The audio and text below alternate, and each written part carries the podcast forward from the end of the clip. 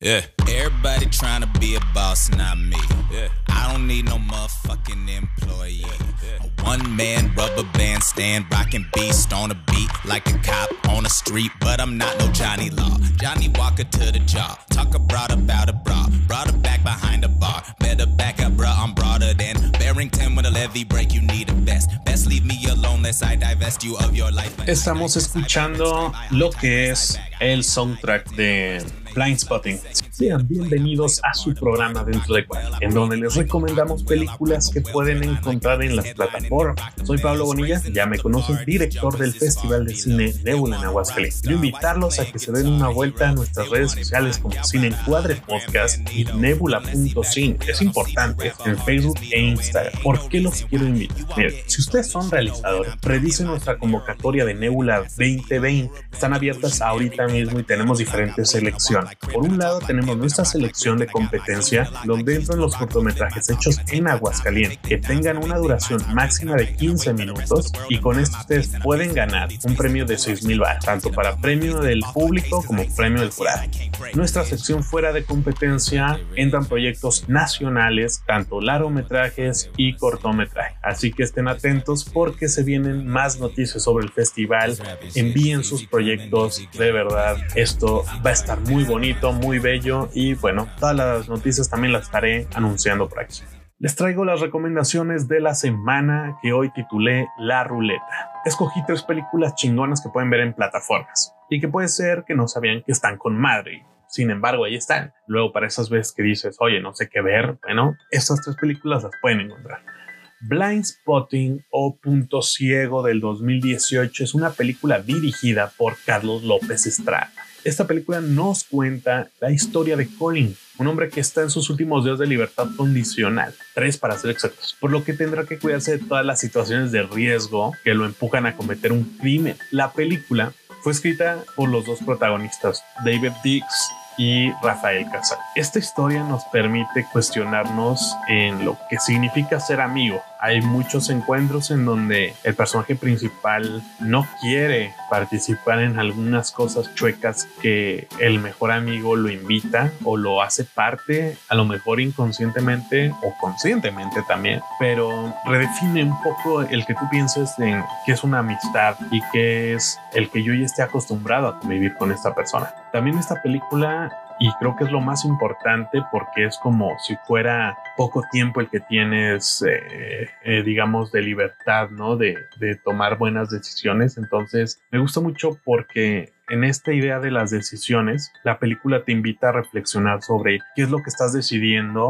en tu vida ahora mismo que puede guiarte por diferentes caminos, ¿no? En la película el personaje todo el tiempo está en riesgo de cometer un error que lo lleve otra vez a la cárcel. Nosotros en la vida no tenemos que arriesgarnos a que nos metan a la cárcel por alguna decisión que tomemos. Sin embargo, cada una de nuestras decisiones sí nos empuja a cierto camino que a lo mejor nos lleva a consecuencias muy difíciles que nos pudimos haber ahorrado. Sin embargo, yo sí creo que los momentos críticos y las malas decisiones nos enseñan mucho más que siempre tomar decisiones correctas. ¿Cómo sabemos eso? Simplemente viviendo y, y tratando de decidir qué es lo que es mejor para nosotros. Y tal vez lo que decidimos, eso es lo mejor para nosotros en ese preciso momento, pero después ya no. Y ahí está el aprendizaje. Entonces, esta película nos invita a reflexionar sobre eso amistades y decisiones de nuestra vida. Esta película la pueden ver en Amazon Prime Video. Eighth Grade o digamos que se puede traducir como octavo grado. Es una película del 2018 escrita y dirigida por el comediante Bo Borham. Este vato tiene tiene unos stand comedies en Netflix también, así es que si quieren conocer su comedia, véanlo. Eh, al parecer es muy bueno. Digo, su película es el de, es, es debut, ¿no? Eh, su primer película y otro pedo. Realmente a mí es una de las películas que más me gustó en ese año. Y en esta película seguimos la vida y las luchas de un estudiante de octavo grado, interpretada por Elsie Fish. Todo esto pasa durante la última semana de clases antes de graduarse. Digamos que octavo grado es como graduarse de tercero de secundaria en México. Ella lucha con la ansiedad social, pero produce un videoblog dando consejos de vida. Es bien interesante esta parte de, la historia, porque al mismo tiempo en el que tú la ves que estarse conflictuando, ella cree tener como los consejos para otros niños de cómo vivir su vida más padre. Tú la ves a ella afrontarse a todo esto. Es mucho como de, de la estructura masoquista, ¿no? De alguien que recibe los chingazos y luego limpia todo eso y te lo regala para que tú no tengas que vivir con eso y desde cierta forma está bien hermoso y bello.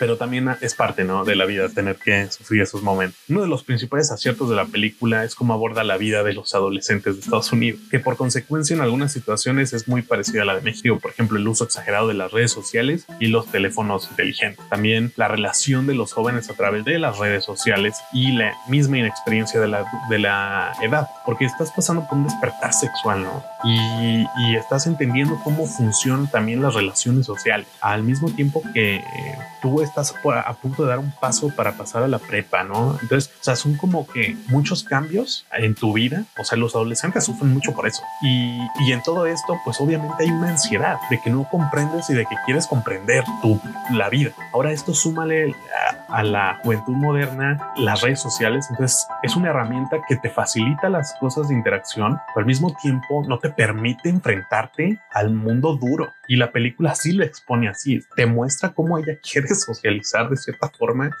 y es una y otra vez golpeada por el mundo y la sociedad adolescente que es bien cabrona y ella está en constante lucha con eso. La profesora Juliana W. Miner, ella menciona en un artículo que publicó en The Washington Post que esta película ayudó a reflejar que el 22% de adolescentes estaba luchando contra la depresión y la ansiedad.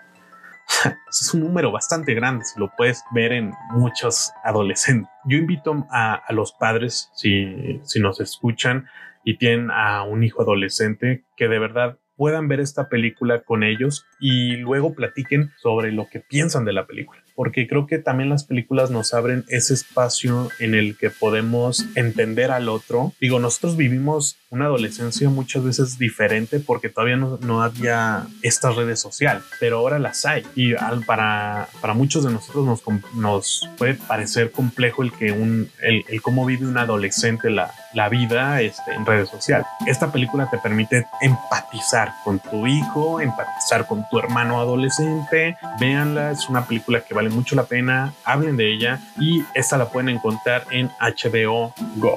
Shoplifters o Un asunto de familia es una película también del 2018 dirigida, escrita y editada por Hirokazu Koreeda. La película se centra en la historia de Osamu, quien se encuentra como una niña a mitad de la noche y con un frío muy muy cabrón. Entonces él decide llevársela a su hogar. Cuando llega en un principio la esposa de Osamu se muestra como reticente, ¿no? Como, ¿sabes qué? No es nuestro problema, hay que llevarla otra vez con su familia. Nosotros ya somos muchos, pero cuando la lleva se da cuenta de que ella está sufriendo bastante una violencia intrafamiliar y sobre todo los conflictos de los cónyuges. Bueno, entonces decide aceptarla. Empezamos a ver la vida aparentemente feliz de esta familia que sobreviven a duras penas con los escasos ingresos que obtienen de estar robando cosas pequeñas, ¿no? Como la comida en los centros comerciales, eh, romper algún vidrio para robar algo del, de un vehículo, etc. Esta película yo, yo se las invito por, a, a ver porque te hace reflexionar en qué es la familia. Yo personalmente siempre he pensado que la familia es algo que puedes escoger porque la sangre te hace pariente la sangre me hace pariente de mi tío, de mi abuela, de mi primo, pero la familia ya es una elección. Ya el, eliges que ese ser humano sea tu familia. En ese caso hay muchas películas que hablan de eso, incluso películas de Marvel.